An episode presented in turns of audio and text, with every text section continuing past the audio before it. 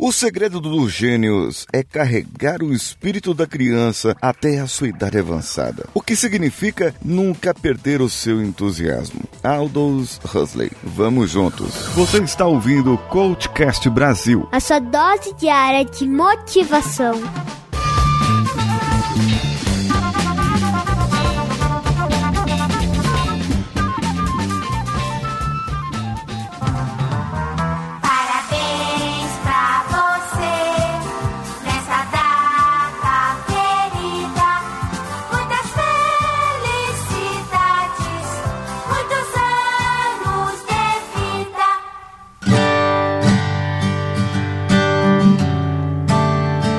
Falei isso? Porque hoje, hoje, eu estou gravando esse episódio no dia do lançamento. E hoje, nesse dia do lançamento desse episódio, dia 24 de setembro de 2019, é o dia do meu aniversário. 4.0, 40 anos. Eu não pensei que eu ia chegar tão logo nessa idade.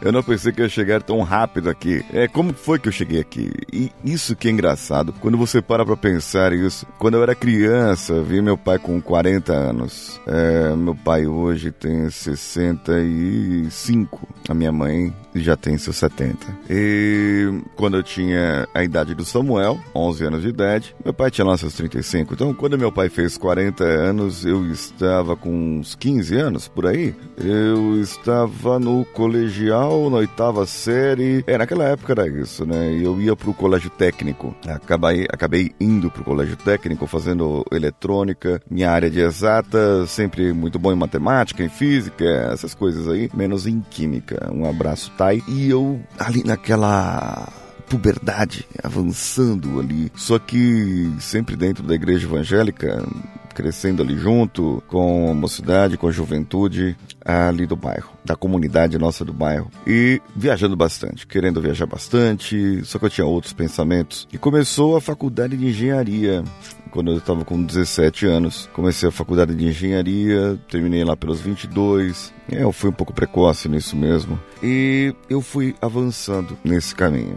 Sabe quando a gente só vai indo, só vai indo, só deixando a vida levar assim mesmo? Só vamos indo do jeito que Deus quiser, do jeito que acontecer, aconteceu. Fomos indo. E nas minhas aulas de engenharia, eu lembro da matemática aplicada. Tinha um colega meu que perguntava se eu ensaiava as piadas que eu fazia durante a aula na, em casa. Mas eu não ensaiava. Eu sempre tive essa sacada e esse meu o bom humor característico. E acho que é parte da minha essência, esse meu lado palhaço, digamos assim, esse meu lado pessoal. E tinha um professor que ele sempre dava risada das minhas piadas, achava graça, mas depois na prova, né, ele ia lá e cobrava a prova. Era bem isso, né? Eu sempre tive uma disposição para poder falar em público, para poder falar mais, para poder estar mais ali à frente, é, apresentar trabalhos, poder fazer as coisas em relação a falar em público. E eu me lembro que quando eu estava na faculdade, é, eu tive uma oportunidade de dublar um cara porque eu fui convidado, eu trabalhava na universidade que eu me formei, eu era bolsista lá, e eu fui trabalhar, eu fui trabalhar não, eu tinha ido, né, na verdade, fazer um trabalho no departamento de comunicação social, levei uns equipamentos para lá, e uma pessoa que estava lá gostou da minha voz e falou, cara, você não gostaria de fazer uma, uma dublagem aqui pra gente? E eu fui, só que eu cru, naquela época, eu devia ter lá, meus, sei lá, meus 17, 18 anos, cru, não sabia nem como falar no microfone direito, mas eu fui. E eles me chamaram, era um trabalho importante para de alguém que estava fazendo um trabalho lá na escola. Foi muito legal, foi uma experiência muito bacana. Eu dublei a voz de um, de um camarada lá, de, de uma, de uma entrevista que eles tinham feito, é, tinha sido em inglês e eu acabei dublando aquela voz. Essa foi a primeira experiência que eu tive. E foi na universidade que eu tive os primeiros contatos com vídeos motivacionais. Foi lá que eu tive o contato com Goldri com outros caras da época que faziam aqueles, nossa, aqueles vídeos em VHS, gente. E também tive o primeiro contato com pornografia também, mas aí é outra história. Ah, porque eu trabalhava no departamento de eh, audiovisual e era a gente que controlava. Esse foi o meu primeiro emprego. Foi a gente que controlava, era a gente que controlava os vídeos que os professores passavam em aula. Eu levava televisão, levava videocassete, é, ali na Universidade Cruzeiro do Sul, em São Miguel Paulista, aqui na zona leste de São Paulo. E eu ia lá, colocava o-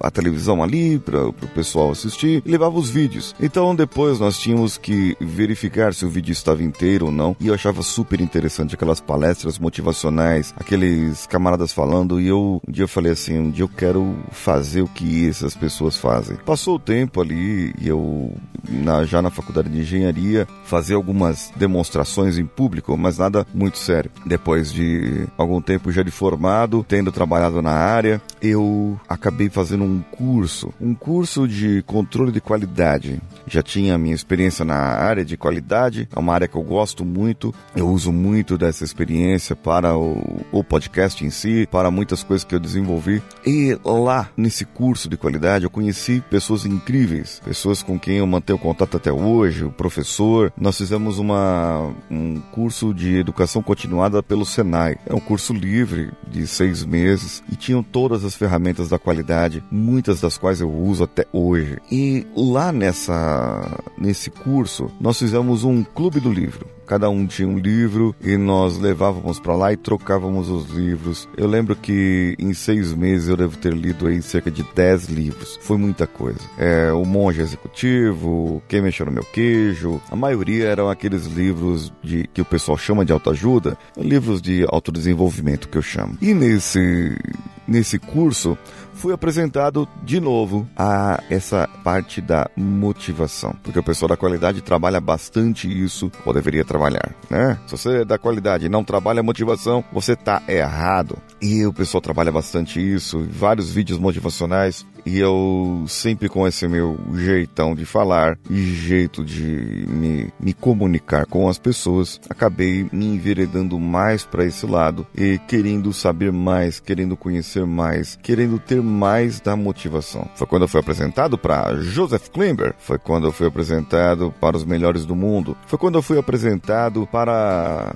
caramba, eu lembrei agora, o pessoal que ficava sapateando lá, eu eu esqueci é o rei da dança, o rei da dança, que mostrava o sincronismo. A gente usava muito exemplo de sinergias entre as equipes para falar, porque afinal de contas, eh, se há um erro, um problema, a culpa é da qualidade. Não, a culpa é de todo mundo. Bem, gente, depois disso, eu devia ter lá meus 25, 26 anos por aí. Eu já era casado nessa época, eu acho. E quando eu fiz esse curso, e eu pude aplicar essas ferramentas, trabalhar nessa área. Depois eu fui para outras empresas. Então vejam, engenharia mecânica, eu me formei com ênfase em controle de automação. É uma área que na época visava ser o futuro, queria trabalhar hoje e que, eh, se você for ver bem, é um tipo de trabalho que tiraria os seres humanos do lado das máquinas. E hoje o meu trabalho é totalmente diferente. Eu percebi depois de um tempo que os seres humanos também falhavam. As máquinas falham, e eu estudo máquinas, eu estudo equipamentos e como eles podem falhar, mas o ser humano também pode falhar. E nem sempre adianta eu poder mudar um equipamento, o tamanho, a altura, a ergonomia, é, poder mudar o equipamento de lugar para ajudar o ser humano ou colocar um dispositivo que impeça aquele camarada de errar. Nem sempre isso é possível, porque por muitas vezes, se o camarada quiser errar, ele vai errar. É a velha e boa lei de Murphy. Se a pessoa quiser errar, ela vai errar e as consequências serão as piores possíveis. Na verdade, não é se ela quiser, é se ela puder errar. Então nós trabalhamos no impedimento do erro. Só que nem sempre, nem sempre esse impedimento dá certo. Via equipamento ou procedimento. Eu preciso treinar a pessoa. Eu preciso mostrar para a pessoa onde ela pode errar e eu preciso motivar a pessoa para trabalhar. Eu preciso trabalhar a seu emocional. Eu preciso trabalhar o seu entendimento, criar âncoras para que ela possa trabalhar de acordo, ser feliz no trabalho, melhorar o ambiente. Isso tudo foram coisas que eu aprendi lá atrás e eu estrago hoje para os dias de hoje. E você que tem uma empresa ou trabalha em uma empresa e está está ouvindo agora esse relato de um pouco da minha trajetória, se quiser saber mais sobre esse assunto, entre em contato comigo lá no meu Instagram. Eu terei um prazer de te visitar, onde quer que seja no Brasil. Claro, pagando a passagem eu vou, né? É paulinhosiqueira.oficial. Qualquer tipo de empresa, eu faço um mapeamento do processo e nós vamos trabalhar para que os erros humanos não aconteçam. Mas mesmo se eles acontecerem, temos que fazer a mitigação.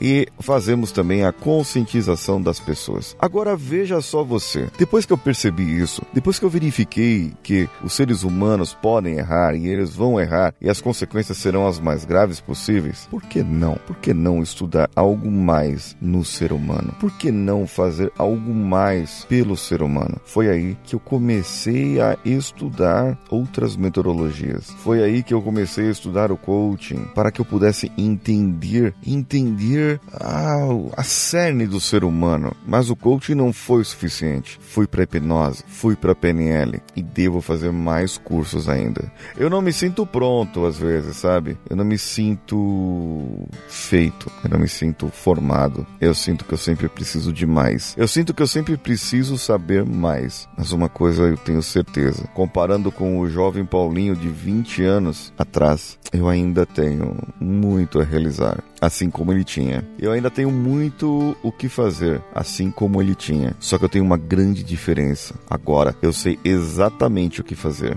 Apesar que com 20 anos você também tem certeza absoluta do que fazer.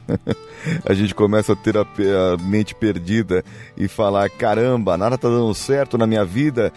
É quando chega lá pros 30. É quando a gente chega pros 40, tem gente que tá perdida ainda. E são essas pessoas que eu quero ajudar. É isso, tenho certeza que é isso que eu quero fazer. Ajudar essas pessoas a melhorar, a trabalhar, a entender o seu caminho, a ter o seu caminho iluminado pela minha voz, a ter o seu caminho traçado por si próprio, mas uma rota em que possa ser traçada, a ter certezas na vida que não há certeza alguma. E quando for aos 60, quero ainda estar fazendo podcasts, quero estar ainda com minha voz intacta, quero estar ainda trabalhando. E quando eu fizer 80? Bom, eu já não sei. Eu só sei que com 80 anos eu terei mais certezas na vida. Eu terei mais aprendizados, mais experiências.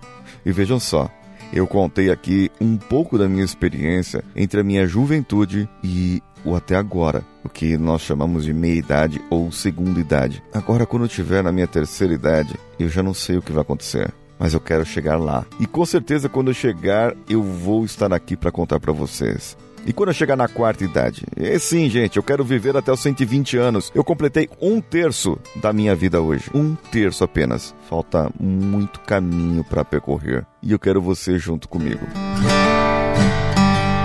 O que você achou dessa minha trajetória? Pequena trajetória. O episódio até saiu maior do que deveria. E o editor vai brigar comigo. Comente comigo no meu Instagram, paulinhosiqueira.oficial. Você é empresário, empresária que tem uma empresa, manufatura ou não, processos, serviços. Vou lá, mapeio os processos e faço um trabalho para que você elimine os erros humanos. Também nós podemos fazer o jogo do herói para que integre a sua equipe. Entre em contato comigo pelo meu Instagram e eu teria um prazer em te ajudar. Também vá no youtube.com barra Paulinho Siqueira e acesse o meu canal. Novos vídeos logo em breve para vocês. Ah, e hoje, você tá ouvindo hoje o episódio no lançamento? Hoje tem live, viu? Toda terça-feira, às 20 horas, live para gravação de episódios. Eu sou Paulinho Siqueira. Um abraço a todos e vamos juntos.